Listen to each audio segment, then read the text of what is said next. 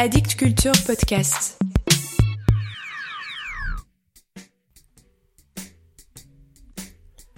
Salut à vous. Restez éveillés pour garder vif ce souvenir. Vous écoutez Mort à la poésie. Mort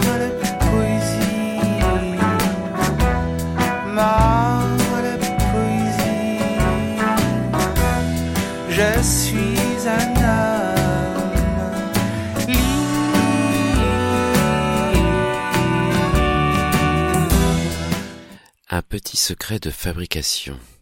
Je n'ai pas spécifiquement de plan d'attaque pour réaliser ce podcast. Je me laisse aller au gré de mes lectures, entre les derniers livres que j'ai lus et ceux qui font la sieste dans la bibliothèque en attendant d'être réveillés. Dans le dernier épisode, je vous parlais de Ni Aikwei Parks, et après l'avoir enregistré, j'ai eu une réminiscence.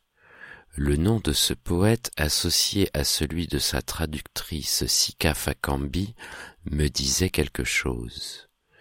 Comme je suis bien organisé, j'ai un logiciel dans lequel j'intègre mes lectures, et en cherchant le nom de la traductrice, j'ai réalisé que j'avais lu un autre livre de poésie qu'elle avait traduit, celui de Warsan Shire, publié en 2017 aux éditions Isabelle Sauvage, dont le titre merveilleux est Où j'apprends à ma mère à donner naissance.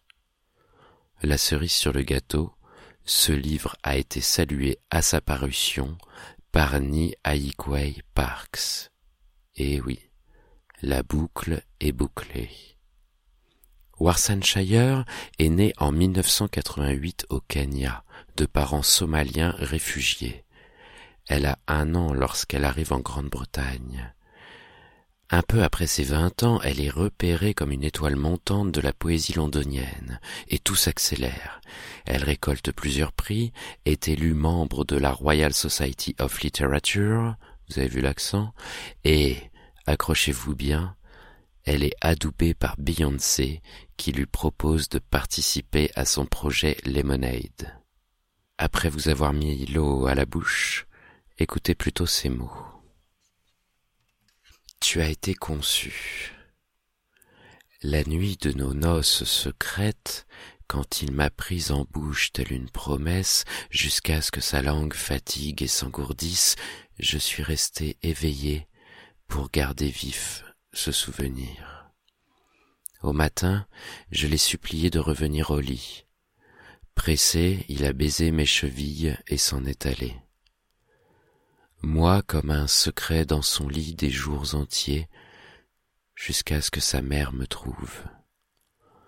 Je lui ai montré ma bague en or, me suis dressé nu devant elle, agitant mes mains vers son visage, et elle, en pleurs, s'est effondrée au sol. À ses obsèques, nul ne savait mon nom. J'étais assise derrière ses tentes, elle suçotait des dattes à l'huile. La dernière chose qu'il a goûtée, c'est moi. Laide. Ta fille est laide. Elle sait l'intimité de la perte, porte au ventre des villes entières. Enfant, personne pour la prendre dans les bras. Elle était éclisse de bois et eau de mer. Elle leur rappelait la guerre. À ses quinze ans, tu lui as appris à nouer ses cheveux comme de la corde, à les imprégner de fumée d'encens. Tu l'as fait se gargariser d'eau de rose, et pendant qu'elle toussait, tu as dit Une macanto comme toi, ça ne peut pas sentir la solitude ou le vide.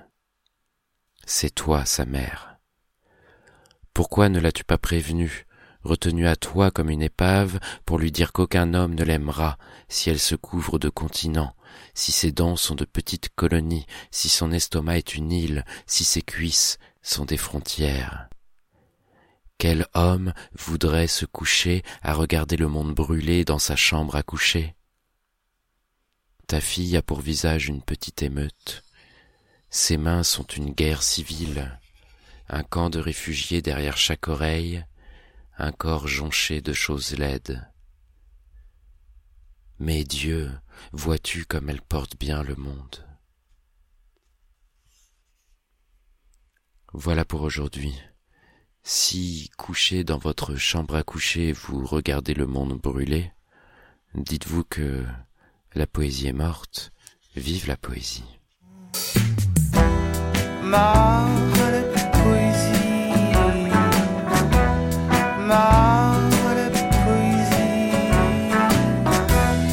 Je suis un